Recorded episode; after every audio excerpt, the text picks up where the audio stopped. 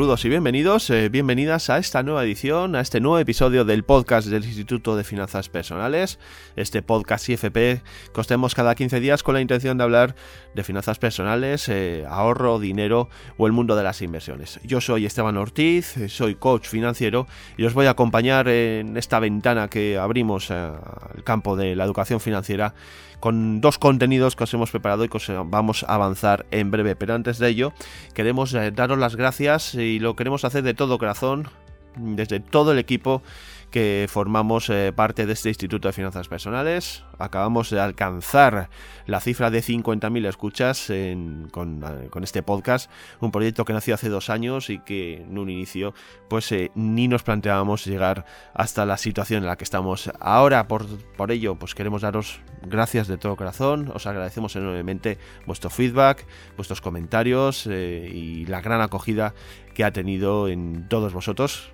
que no me canso de decirlo, es la motivación y la gasolina que necesitamos para continuar eh, pues, eh, con este proyecto. También eh, queremos aprovechar la ocasión, o quiero aprovechar la ocasión para recordaros que os suscribáis a nuestro podcast en las diferentes plataformas donde nos escucháis, porque de esta manera vamos a ganar en posicionamiento, nos vamos a posicionar mucho mejor y también vamos a conseguir llegar a muchas más personas, que es un poco el objetivo que pretendemos, ¿no? Al tratamos eh, la educación financiera, las finanzas personales, el mundo del dinero, algo que queramos o no debemos manejar en nuestro día a día, de las diferentes maneras y formas eh, que podemos pensar pero que es algo palpable, que lo tenemos eh, delante y que debemos aprender a, utilizarlo y a manejarlo. Y para eso un poco queremos estar eh, con todos vosotros, acompañaros y aportaros eh, pues, todo el conocimiento que podamos transmitir con las diferentes personas que desfilan por este podcast del Instituto de Finanzas Personales. Dicho todo esto, pues os avanzo los contenidos de nuestro programa de hoy, contenidos y programa más comprimido de lo habitual con eh, dos temas eh, muy interesantes, eso sí, y que seguro que os van a tener eh, escuchándonos hasta el final. En primer lugar, vamos a charlar, como viene siendo habitual, con el fundador de este Instituto de Finanzas Personales, con Dimitri Uralov, y vamos a hablar del minimalismo. Vamos a ver cómo lo podemos aplicar al mundo de las finanzas personales, al mundo del dinero. Hemos hablado en otras ocasiones también con Dimitri del movimiento ERE o el movimiento FIRE, pues vamos a ver si tienen relación. en definitiva, cómo podemos aplicar el minimalismo a nuestra vida y de una manera o de otra también a nuestro dinero. Y el segundo tema que os hemos preparado hoy, pues es eh, con Pavo Antó y vamos a hablar eh, del mundo de las inversiones, pero vamos a utilizar un, vamos a desarrollar un campo de inversión que hemos tratado hasta ahora, que es eh, el mundo de las inversiones en empresas o en negocios. ¿no? Y vamos a hablar con Pau cómo lo podemos eh, eh, articular, cómo nos podemos fijar en qué tipo de negocios, dónde podemos meter el dinero, qué rentabilidades podemos obtener si invertimos en negocios del tipo online, en negocios físicos, en definitiva, en empresas que no están cotizadas, como suele decir Pau en algunas de sus intervenciones. Estos son los contenidos que os hemos preparado hoy. No os perdáis eh, nada, no tienen desperdicio. Os recomiendo enormemente que nos escuchéis hasta el final porque os estamos convencidos que van a ser de vuestro total agrado. Acaba la música y comenzamos a desarrollar estos contenidos.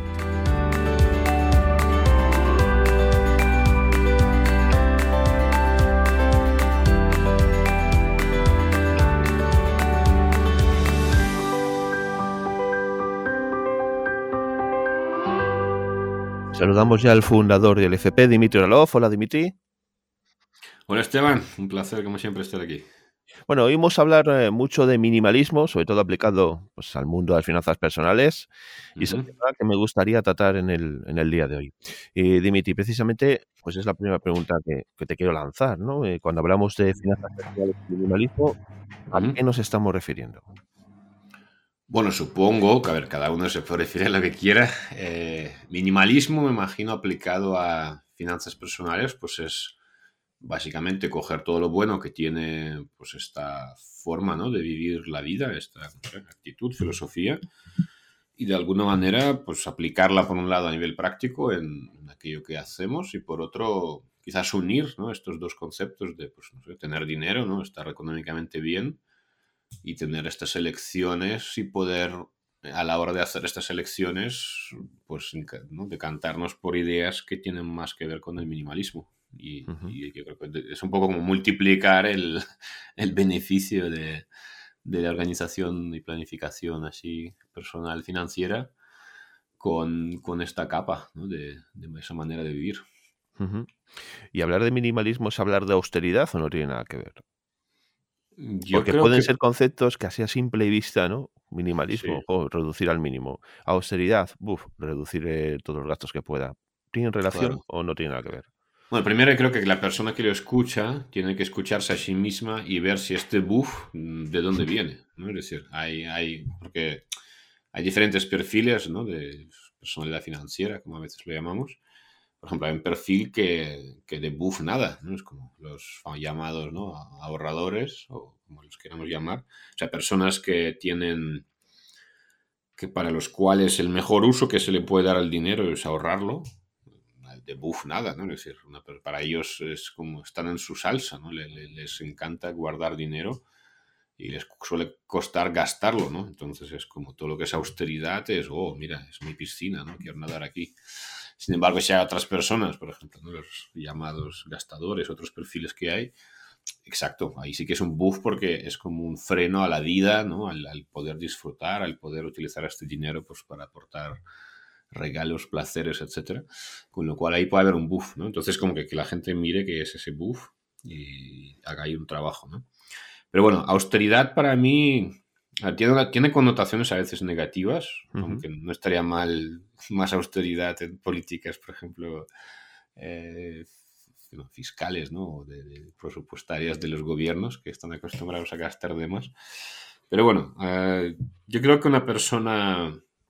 Y también creo que viene, perdona que me voy un poco a otro lado, pero es como viene de, de la forma en la cual o desde donde la persona vive esto. Es decir, austeridad, minimalismo.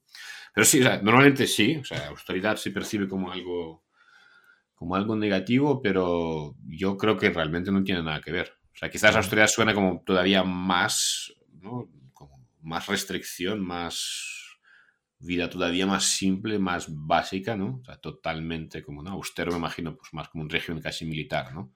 Alguien que está ahí, no sé, escribiendo un libro y su vida se reduce pues a lo básico, ¿no? Dormir, comer, escribir, ¿no? Y no utiliza nada, no tiene ningún tipo de nada, de ocio, de distracciones, etc. Pero bueno, pero al final yo creo que son grados, estamos hablando de grados, y sí que es cierto que yo creo que hay, no soy experto en minimalismo, ni mucho menos, pero creo que lo bueno que tiene el minimalismo es que pone, yo creo que pone más hincapié en el que las cosas que tengamos sean cosas que por un lado nos gusten, que las disfrutemos de verdad. Y las, una de las razones por las que disfrutamos estas cosas es porque no tenemos muchas otras cosas, con lo cual el foco está puesto en, esas cosas. Y ahí yo creo que sí que cabe el... O sea, no, para mí no, hay conflicto entre cosas ¿no? baratas y caras. De hecho, creo que cuadran bastante más con el minimalismo tener, curiosamente, cosas más caras quizás, aquellas cosas que utilizas en el día a día, ¿no? O sea, un cuchillo, un ordenador, un... estos objetos que literalmente usas mucho y de hecho desde el punto de vista de sacarle el máximo partido y del pago por uso, en realidad es mejor tener cosas caras porque te van a durar más, tienen mayor, conservan mucho mejor su valor, ¿no? Y, y bueno, hay varias otras razones por las cuales yo creo que es mejor. Con lo cual, austeridad, minimalismo, bueno, para mí son quizás grados, eh, pero al final depende de cómo es la persona que escucha esto. Estamos hablando del minimalismo. ¿Qué, nos, ¿Qué, podemos aprender de ese minimalismo? ¿Cómo lo podemos eh, aplicar, ¿no? aplicarlo a nuestra vida? ¿Qué nos puede suponer? No sé, ¿cómo, ¿qué te parece a ti? Bueno, tengo un vídeo en YouTube, como seguramente sabes, de cinco cosas, creo, tres cosas que podemos aprender del minimalismo. Eh, no me acuerdo exactamente de todos los puntos, pero la persona que nos escucha puede ir a YouTube y verlo. Pero bueno, para mí yo creo que lo principal es, eh, primero, yo creo que es este enfoque en lo, como en, lo poco frente a lo mucho y un poco como al, valorar y disfrutar. Es, una cosa que es muy natural. Bueno, vamos a ser claros, nuestra vida está lleno de, llena de mierdas, En todos los sentidos relaciones que no nos aportan nada, cosas que compramos que no necesitamos, tiempo que se nos va en actividades absurdas que no nos aportan nada y después nos quejamos de que no tenemos tiempo. Entonces, aplicar esto, a, en este caso, a, la parte más como consumista, ¿no? la parte más de objetos que utilizamos, pues creo que es fundamental porque utilizamos mejor los recursos. Es como el tiempo, ¿no? Hay personas que en tres horas van a hacer más que tú en diez. ¿Por qué? Porque se enfocan en lo que realmente es importante. Y es un poco esto, es dirigir tu dinero hacia cosas que realmente son importantes y quitarte este famoso 80-20, ¿no? un poco, o 10-90 incluso, aplicarlo a, en este caso, a la vida de las cosas. Entonces, que para mí como es el primer concepto un poco mezclado, pero es eso, ¿no? es decir, enfocarte en lo poco frente a lo mucho. Eh, segundo, yo creo que para mí es, es esta actitud de, de gratitud ¿no? y, de, y, de, y de tener cosas, pero disfrutarlas de verdad, porque como son pocas, disfrutas de aquello que tienes. Y ahí es donde no te importa que sean cosas caras, ¿no? porque o importante es disfrutarlas y gracias a este foco tener este tiempo y este ¿no? espacio para, para, eso. Entonces, como que, y esta actitud de, de, agradecer, en fijarte como en lo que tienes, eh, yo creo que es brutal, porque afecta a muchos otros aspectos de la vida, porque la gente, yo creo que cuando, o sea, el consumismo de alguna manera está basado en siempre, que siempre te falta algo, ¿no? Ahora me falta esto, luego me falta lo otro, luego me falta no sé qué. Y creo que es muy fácil caer en una espiral que, que es un poco lo que se pretende, ¿no? Que, que, siempre necesites algo más, como que nunca estés completo. Me acuerdo, de hecho, muchas, ya llevo muchos años así, es como, como que no necesito nada. O sea, tengo todo. O sea, es que ya, ya no, no, o sea, siempre tengo problemas cuando me preguntan, qué sé, ¿qué, te regalamos por Navidad? ¿Qué te regalamos? es que no necesito nada. O sea, es como ya, ya tengo todo. Ya tengo los cascos, ya tengo no sé qué. Ya tengo, o sea, es muy poco probable que, que pueda llegar a necesitar algo. Y, y, es un poco eso, ¿no? Vivir desde ahí. Luego, tercera cosa quizás eh, me gusta mucho, que es como que se le saca partido a las cosas. y, y, es decir, se, como que ven, y, y, se ven las cosas su punto más como utilitario, ¿no? O sea, de disfrute por un lado, y eso está bien, y pueden ser cosas caras, pero sobre todo como no compramos las cosas por comprarlas, no, no, compramos las cosas por lo que significan, por lo que dirán, por, por, si son nuevas o viejas, ¿no? Las compramos por su parte más utilitaria, real, ¿no? ¿Cuál es el uso que le damos? ¿Para qué necesito un, yo qué sé, calzoncillo, cuchillo, ¿no? O sea, ¿cuál es su valor real que me va a aportar a nivel de utilidad? Y desde ahí, por un lado, podemos ser como totalmente alejados ¿no? de, la, de, la, sociedad, que creo que también es una forma, ¿no? Y por otro, eh, no, nos importa lo que, lo que dirán, ¿no? nos importa lo que me aporta a nivel utilitario. Y por otro, yo creo que nos vamos pues a... Sí, al final pues encontramos como soluciones también más, más simples, más elegantes. A veces hay, hay, hay, cosas que sirven para muchas cosas a la vez, no solo tienen un solo uso, pueden tener varios. Es como que se aprovechan más las cosas, ¿no? Se aprovechan y cuando no se utilizan las cosas, pues se tiran o se, pero se tiran mejor, se tiran o se pasan a otras personas o se venden. Entonces, como que las cosas tienen mucha vida. Bueno, en fin. O sea, creo que hay bastantes, bastantes cosas que, que son buenas para todos. Sí. Más aquí lo podemos un poco asociar a ese nivel de suficiencia, ¿no? Que alguna vez también hemos tratado aquí, que es, pues bueno, tengo lo suficiente, lo que tú decías, ¿no? No necesito nada más en la vida. O sea, a ver, mm. siempre podemos necesitar algo, pero tenemos básicamente lo que necesitamos y estamos contentos viviendo así, ¿no? O sea, somos conscientes realmente de lo que tenemos y esa conciencia nos lleva a decir, mira, no necesito más. Bueno, yo creo que es un poco como, tienes dos opciones, ¿no? Puedes vivir desde la carencia o puedes vivir desde el disfrute. Entonces, es un poco trasladar el vivir desde el disfrute y suficiencia, pues al mundo de económico, ¿no? Es, decir, es que es muy diferente no necesitar nada a, siempre buscar algo porque es lo que te falta para estar bien. ¿no? Y, creo que el minimalismo, al enfocarse tanto en lo que realmente, o sea, en esta primera criba que haces, de darte cuenta de que de las 100 cosas que tienes necesitas 3.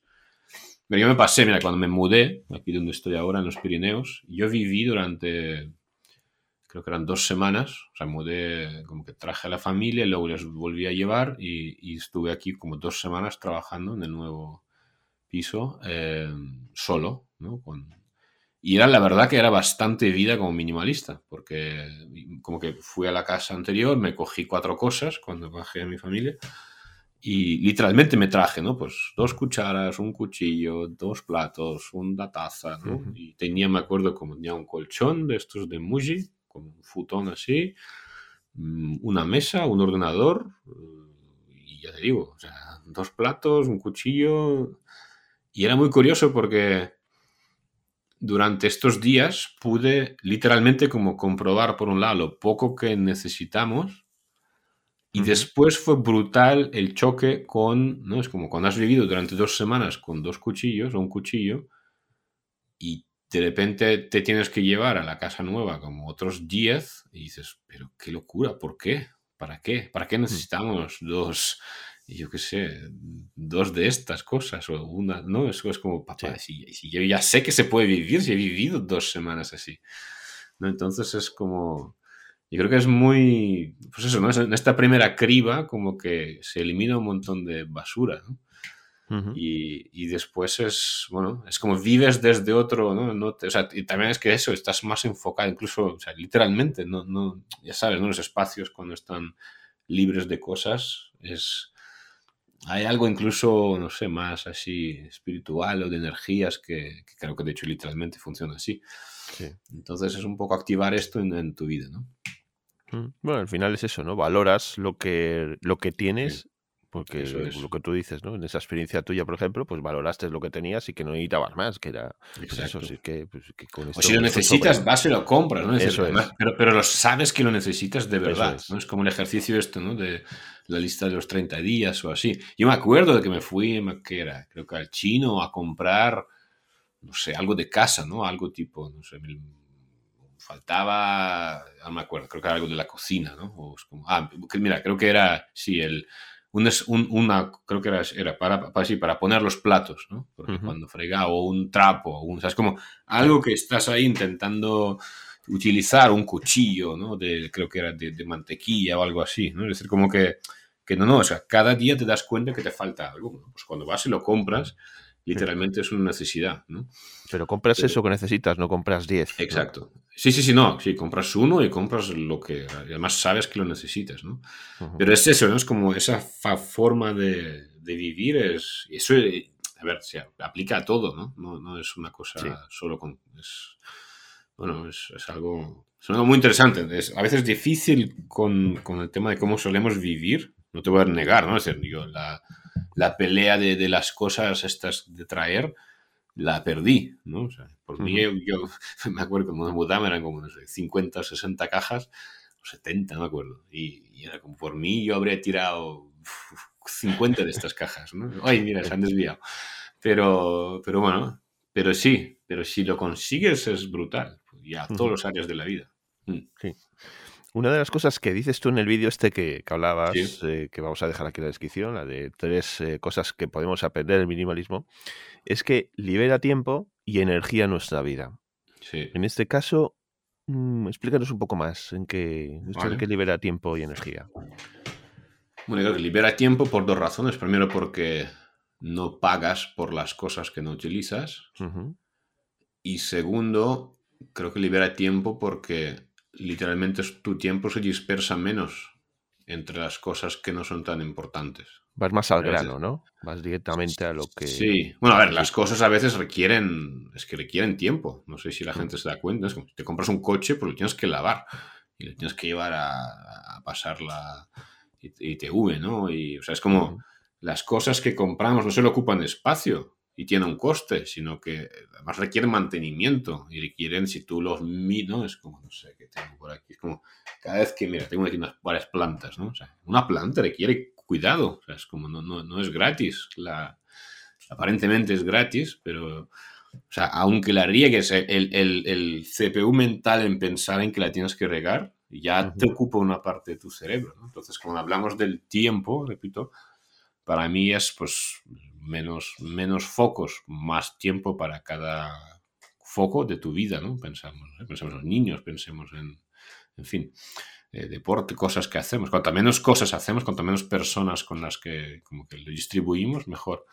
y tiempo literal por el tema de bueno, lo más banal del mundo. Es decir, si tú de las cosas que compras necesitas solo una tercera parte o menos, claro, que tú no necesitas tanto dinero porque las pocas cosas que realmente necesitas no cuestan a veces tanto, ¿no? Entonces no necesitas ganar tanto, por lo tanto, pues literalmente tienes que, tienes que pasar menos tiempo trabajando para ganar aquello que realmente necesitas.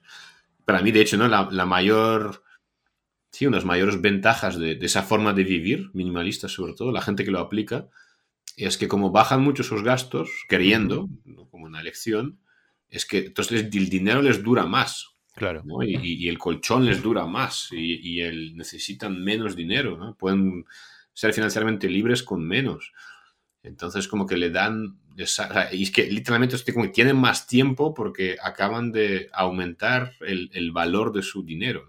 ¿no? Por tanto, literalmente ganan más. Es más fácil irse a vacaciones, es más fácil lanzarse en proyectos. Es, como que te libera, te aligera y eso tiene impacto sobre el tiempo.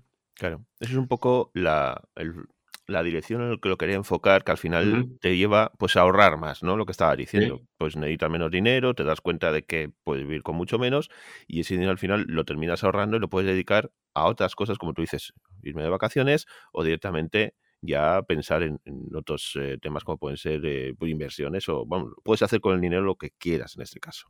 Sí, bueno, es que yo creo que no está. Realmente ganas libertad. Ajá. Porque yo creo que no. O sea, es como las personas que son capaces de vivir con poco, pero no como un objetivo en sí, sino como consecuencia natural de, adoptar esta forma de vivir, de pensar, es que como que ganan una libertad que mucha gente va a tardar años o decenas de años en conseguir.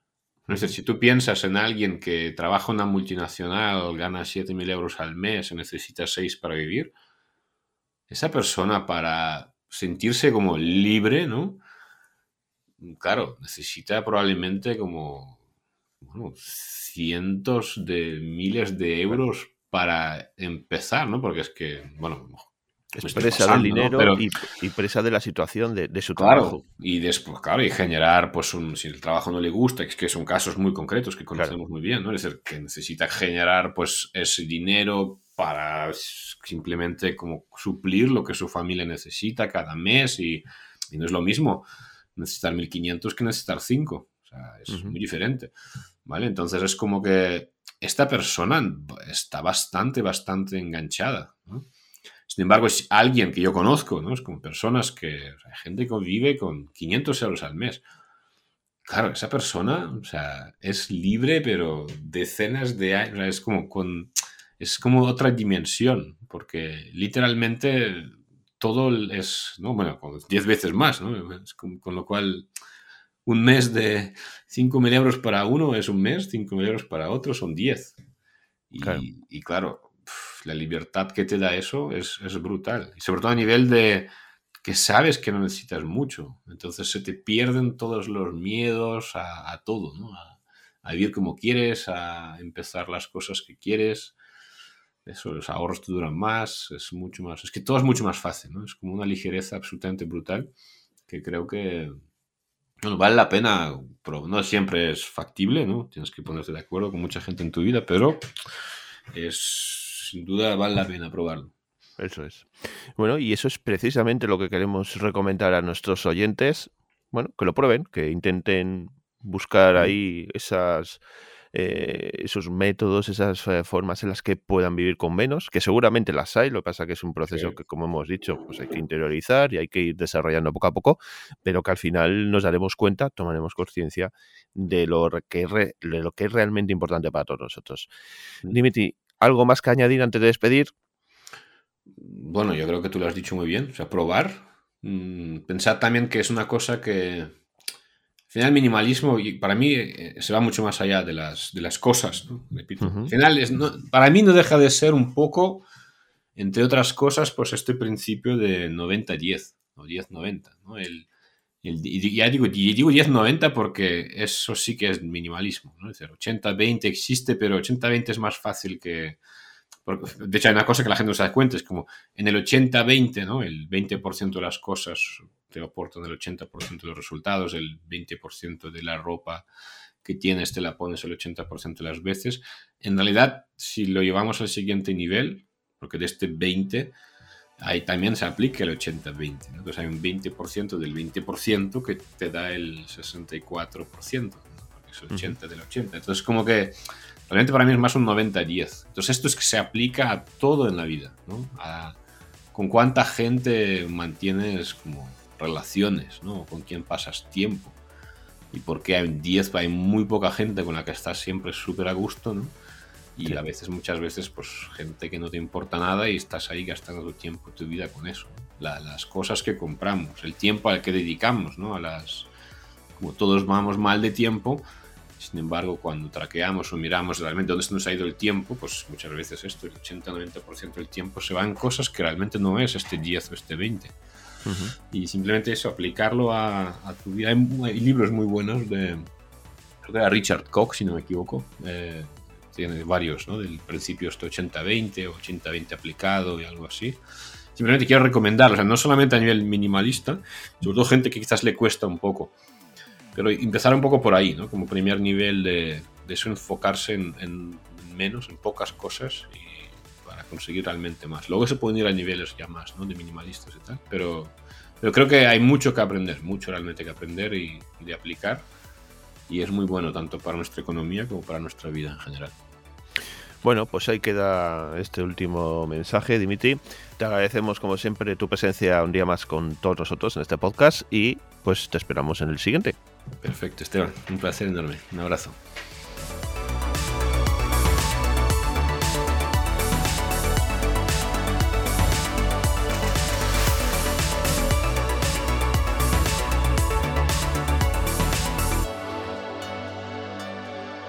Vamos a hablar ahora de inversiones, lo vamos a hacer con Pau Anto, que ya nos está escuchando. Hola, Pau. Hola, muy buenas.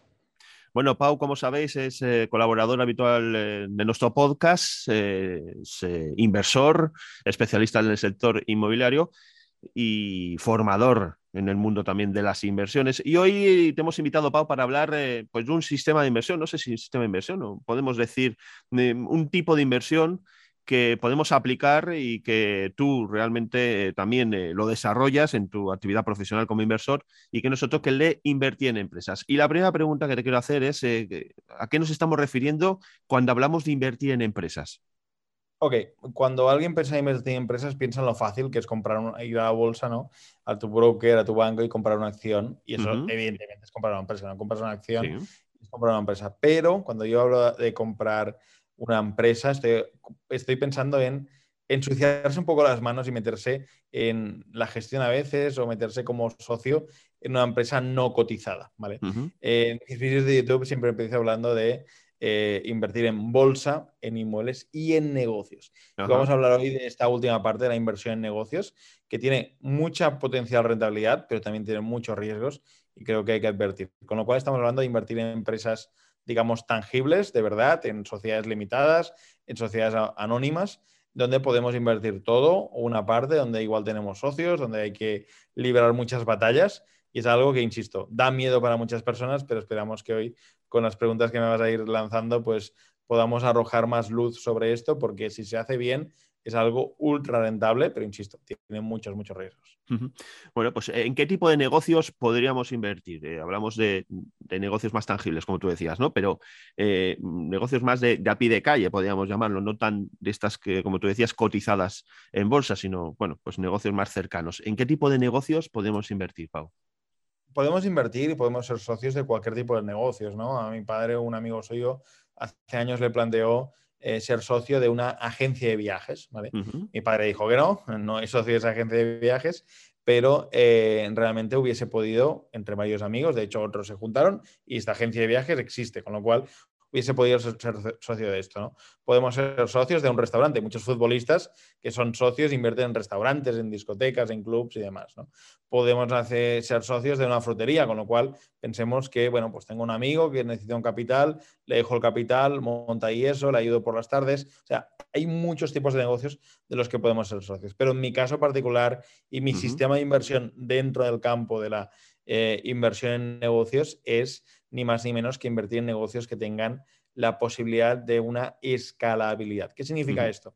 Pues que puedan crecer y eso lo encontramos en los negocios online y sobre todo, aunque no lo único, los negocios donde eh, nosotros invertimos son los negocios enfocados en eh, el negocio online y la venta online, especialmente en la venta por tiendas online, los famosos e-commerce, ¿no? Y en la venta también por plataformas como puede ser, por ejemplo, eh, Amazon y otras plataformas también muy conocidas. Bueno, ¿y qué debemos tener en cuenta si queremos eh, invertir o empezar a invertir en, este tipo de negocios? ¿Qué es mm, lo que tú, desde tu punto de vista como, inversor, analista, qué tienes en cuenta a la hora de empezar? En, para, mí, sí, para mí lo más importante es que puedas entender de qué va el negocio y lo segundo más importante es que la persona que esté liderando el negocio, que generalmente no seas tú, sea una persona buena y buena persona, o sea, buena técnicamente y también que sea buena y, que de alguna manera haya esa confianza para poder trabajar juntos. Si tú no solo aportas dinero, sino que también vas a aportar trabajo o que te fíes de esa persona si va a ser la encargada de ese negocio y que confíes en que se están haciendo las cosas lo mejor posible y que tú vas a cobrar una remuneración por ello como socio más capitalista. Nosotros en muchos negocios que invertimos no solo tenemos esa parte capitalista, que también ponemos dinero, sino que tenemos como esa parte también de, visión, de ayuda en algunos puntos eh, y eso también ayuda a poder hacer crecer de una manera más significativa los negocios porque tenemos diferentes visiones diferentes maneras de pensar, de maneras de actuar, equipo y demás, ¿no? Eh, con lo cual, lo primero sería esto, ¿no? Pues tener claro que, de qué va el negocio y que lo lidera una persona que realmente sabe y podamos asociarnos. Hay mucha gente que sabe hacer muchas cosas, pero a veces le falta ese capital, ¿no? A veces pensemos en, no sé, en un pintor, ¿no? Que pinta cuadros y que no tiene el capital, pero se le puede financiar. No digo que se haga esto, ¿no? Pensemos en una persona que es buena creando negocios, pero que no tiene el capital para arrancar o para constituir unas oficinas, ¿no? Hay muchos ejemplos de buenas ideas que no salen a flote por culpa del capital, ¿no? Y sin entrar, porque no hago este tipo de cosas, en eh, las startups, las empresas jóvenes, como esas que son tan, digamos, proclives, ¿no? En Internet, eh, esas americanas, ¿no? Que se montan en un garaje y demás.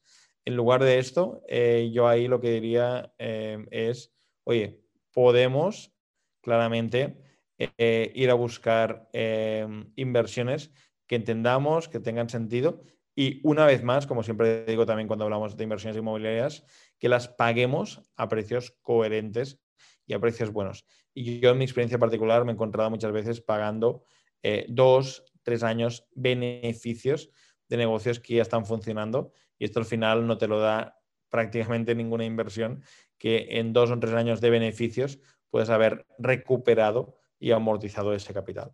Insisto, no es un tema fácil la inversión en, eh, empresas, pero merece mucho la pena para quien tenga ciertos conocimientos, le gustan las empresas, tenga inquietud y quiera ver cómo su capital, si hace las cosas bien, va a poder ir aumentando gracias a eso, básicamente, gracias a, a, que estás comprando un activo que en dos, tres años te puede haber devuelto lo que realmente vale.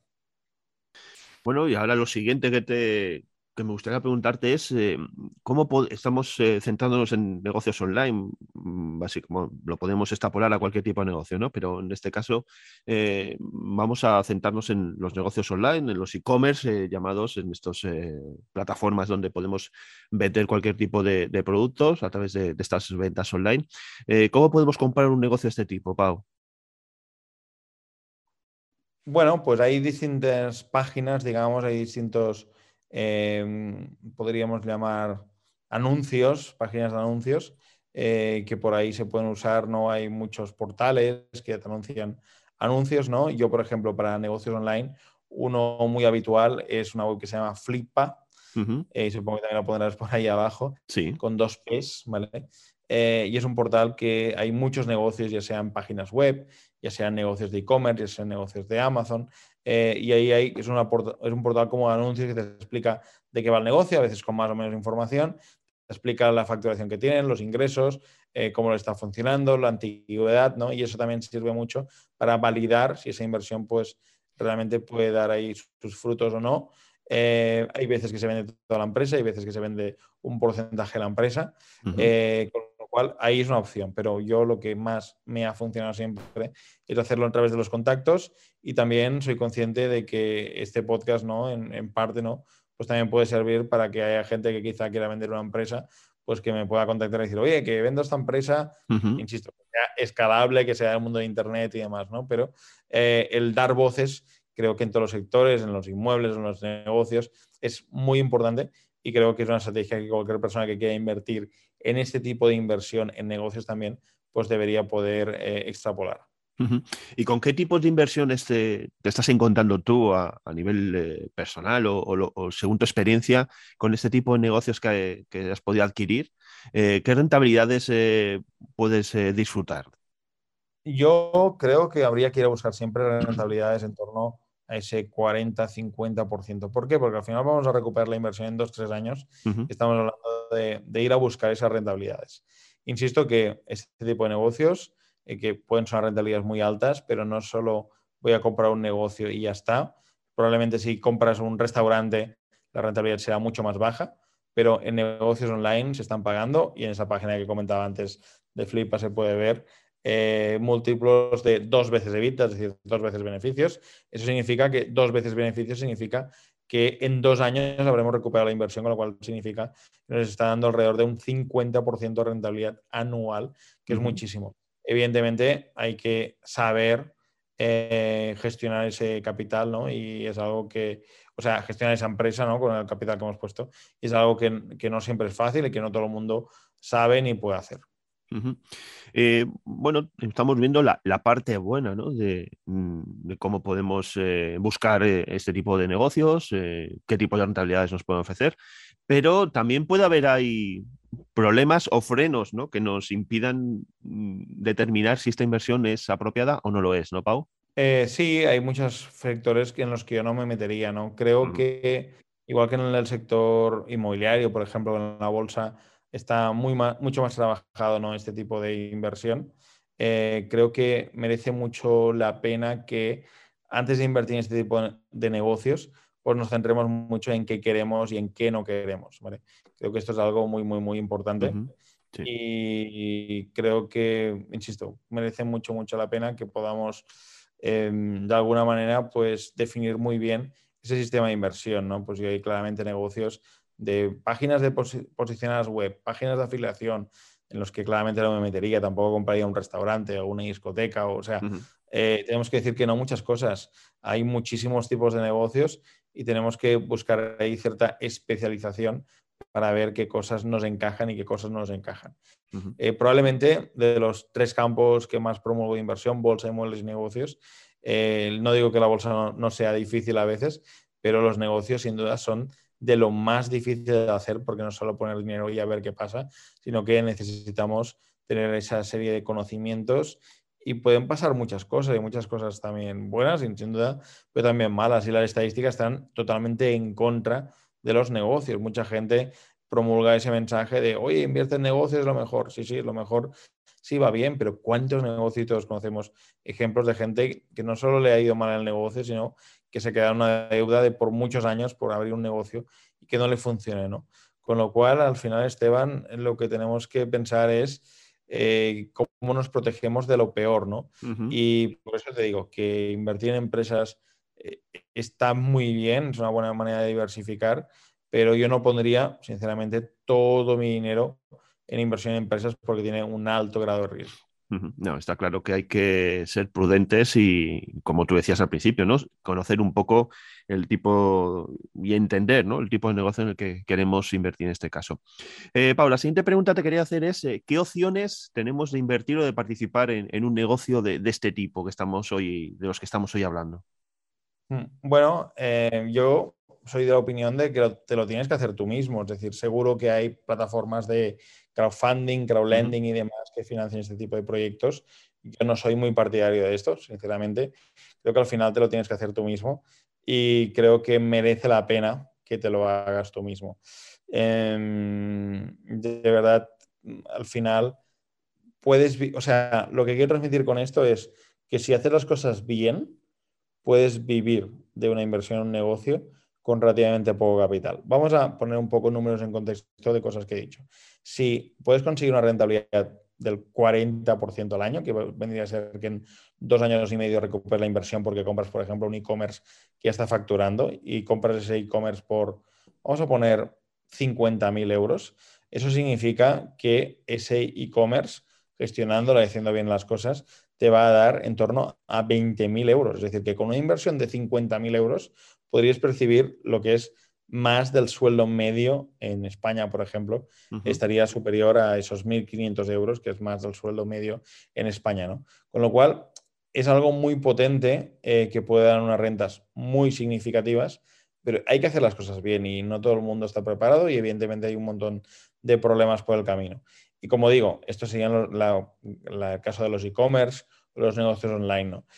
Eh, y hay mucha gente que yo conozco, incluso vecinos míos de Andorra, que han generado un pequeño patrimonio, algunos incluso no tan pequeño, de la nada, empezando ese tipo de negocios, haciéndolos crecer y escalándolos. Y es algo que se puede escalar muy fácilmente. Si tienes un producto y lo vendes en España, ¿qué te impide venderlo en Francia y en Marruecos y en Latinoamérica y en Bélgica? Y en, o sea, puedes crecer mucho y bastante rápido. Evidentemente, como toda la vida, hay que hacerlo bien, ¿no? Y las empresas que sean más conocidas, pues van a ser esas empresas eh, que lo han hecho bien, pero hay muchas y muchas que se han quedado por el camino y también quiero ser muy consciente de eso, porque no pensemos que la inversión en empresas es la panacea. Para mí es algo que se puede invertir una parte del capital y también algo pensando, pues quizá en un informático, en alguien que sepa de tecnología, pues pueda invertir en este tipo de empresas como un medio de autoempleo y de sacarle ahí una, eh, una rentabilidad a su dinero, a la vez que dedica ciertas horas a, hacer crecer esos negocios y, poder vivir de ello, ¿no? Y luego a la hora de participar en un negocio de este tipo, eh, ¿lo podemos hacer eh, aportando solo capital o aportando también otro tipo de, no sé, de conocimientos o, de gestión, como se pueden hacer en otros ámbitos dentro de las inversiones? ¿cómo, ¿Tú cómo ves estas opciones de, de gestionar el negocio y llevarme un porcentaje, eh, comprar el negocio directamente, ¿qué opciones eh, valoras tú a la hora de participar en un negocio de este tipo? Bueno, nosotros hemos hecho compras directas de porcentajes, compras directas de empresas totalmente, y también hemos hecho la opción de eh, comprar una empresa, pero comprarla a plazos, ¿no? Que es algo, hace algo más de un año, compramos una empresa mm, por 160.000 euros, hicimos un primer pago de 25.000 euros y el resto de pagos de lo que se ingresaba se iba pagando, con lo cual al final te das cuenta que si llegas a un acuerdo y tienes un vendedor, digamos, motivado para vender, pues puedes llegar a incluso acuerdos que invirtiendo muy poco capital inicial, inicial pues puedes financiar ese, ese proyecto, financiar esa inversión y es algo muy, muy, muy ventajoso. Por eso digo que, y fíjate, era una empresa que generaba eh, beneficios de más de 200.000 euros al año, con lo cual invirtiendo 25.000 euros se pagaba solo las siguientes cuotas y te quedabas ahí eh, la propiedad. ¿no? Que ya vendimos, por cierto, porque nos hicieron una oferta y la vendimos a cabo de cinco meses, pero un negocio muy bueno, ¿vale? Y, al final también el cómo lo puedas financiar es algo que va a marcar la posibilidad de que puedas asumir quizá eh, compromisos o compras muy significativas. Pero ese negocio, que insisto, ya vendimos, eh, daba unos beneficios de casi unos 20.000 euros al mes. Y la inversión inicial era en 25.000 euros y luego, evidentemente, durante 12 meses tenías que ir pagando eh, eh, el resto, ¿no? Hasta esos 160.000 euros que era el precio de, total de la compra. Entonces, em, lo que quiero decirte con esto es que hay muchas opciones y aquí es importante que quien quiera especializarse en comprar empresas para explotarlas, para sacar cash flow o comprar empresas para venderlas, pues tiene que hacer un trabajo como en todos los campos de inversión, ¿no? Pero de, formación, de entender qué busca, qué no buscan, qué es bueno, para localizar ese tipo de, inversión que más le encaje, porque hay muchísimas, muchísimas opciones. Ya para finalizar, Paul, una duda ahora que me ha surgido escuchándote es como eh, una vez que ya hemos llegado a un determinado negocio de este tipo, estamos interesados en comprarlos, eh, hemos visto la información, como, bueno, citabas tú la aplicación, en la página web está de Flipa, ¿no? Donde podemos eh, ver anuncios de, tiendas que están en venta.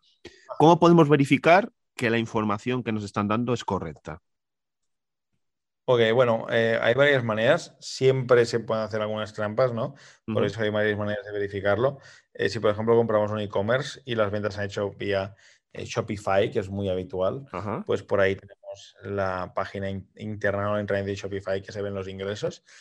por otro lado, también podemos comprobar las cuentas que ha habido de, los gastos publicitarios, se gasta mucha publicidad cuando se hace e-commerce, pues de Facebook y demás. Tenemos que comprobar que, que, tengamos acceso a todas las cuentas que no les escondan parte de los gastos publicitarios, por ejemplo. Por eso hay que hacer una due diligence extensa en ese sentido. Y luego también pues, podemos comprobar lo que se ha declarado en impuestos, pues, extractos bancarios y demás. Pues todo esto es muy importante que lo tengamos claro y que no olvidemos que también hay que computar ese gasto en, equipo, por ejemplo, porque no es lo mismo un negocio que no tiene empleados a un negocio que tiene ocho empleados, porque al final la cuenta de explotación cambia mucho. Son algunas de las cosas, pero seguro que hay que hacer un checklist más, Em, digamos, intensivo, ¿vale? Y nosotros son cosas que miramos, eh, pero también tenemos asesoría externa cuando compramos algún negocio para asegurarnos que todo está lo más claro posible y entender al máximo, no te digo al 100%, pero sí al máximo, que se pueda eh, exactamente lo que compras y el tipo de información que hay detrás. Pues bueno, os hemos traído hoy este tipo de, inversión en negocios, eh, como dices, Pau, en, empresas, ¿no? Pero más eh, a nivel eh, pues, de pie de calle, de, negocios físicos, negocios online, ventas online. Y bueno, hemos hecho un desglose de, cómo, de los pasos que se pueden dar, de que, en qué nos podemos fijar a la hora de invertir en este tipo de negocios y un poco el tipo de rentabilidades, etcétera. Eh, en definitiva, un repaso exhaustivo. Creo que, a nuestros oyentes les ha quedado eh, clara esta idea, una idea de inversión en la que se pueden fijar y pueden quién sabe, eh, poder dedicarse a ello, ¿no, Pau? Bueno, pues te agradecemos enormemente tu presencia un día más en nuestro podcast y esperamos contar contigo en próximas ediciones. Un placer, Esteban. Cuando quieras, aquí estaré.